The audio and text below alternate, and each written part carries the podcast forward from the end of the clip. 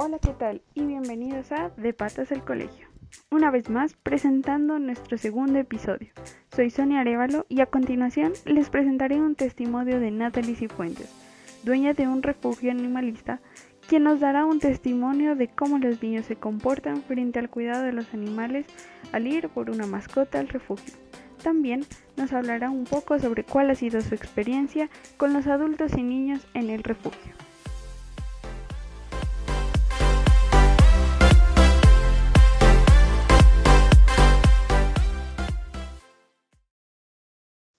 Muchas personas hemos estado durante bastante tiempo eh, luchando en contra del maltrato y el abandono animal. Creemos que parte fundamental es la educación sobre el cuidado de los animales tanto a personas adultas como niños. A los menores se les puede enseñar a tener empatía hacia los animales domésticos, llámese perros, gatos, mm, pajaritos, entre otros, quienes dependen en su gran mayoría del ser humano. Podemos inculcar el respeto hacia estos mismos, ya que en muchos hogares se comete el error de entregar un animal de compañía a un menor sin supervisión y tienden a morir de maltrato ya sea por asfixia o incluso por estrés. Podemos empezar por lo más básico, como las necesidades de la mascota para sus cuidados y cómo evitar que se enfermen ellos mismos.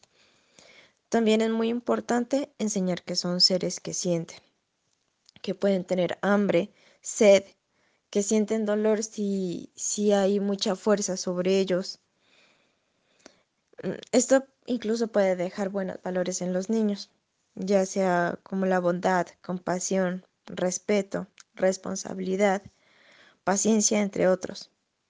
No está de más también hablar con nuestros hijos sobre el abandono de muchos animales que por personas irresponsables ahora pasan hambre y dolor en las calles. En muchas ocasiones hemos tenido mejores experiencias con los niños cuando llegan a visitar a los animales del refugio, ellos escuchan más que los adultos, son más pendientes, se preocupan más, les gusta aprender sobre los diferentes cuidados de cada uno, cómo deben comer, qué pueden comer, qué no. Eh, se les puede explicar qué animalito sí se puede abrazar, qué otro animalito no, Mm, hay muchos niños que llegan con mucha emoción a querer tocar a todos los animales y también se les explica que hay unos que aún están en rehabilitación, que hay otros que incluso nunca van a dejar que eh, niños u otras personas se acerquen porque su vida fue muy difícil. Solo es cuestión de eso, de explicar. Los niños tienen muchas preguntas, demasiadas. Y eso mismo hace que ellos quieran aprender con mayor rapidez.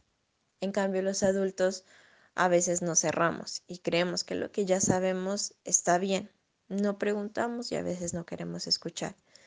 Entonces, para poder evitar el maltrato, por lo general casi siempre nos enfocamos con los niños, que son muy abiertos a diferentes temas. Y con ellos empieza mejor.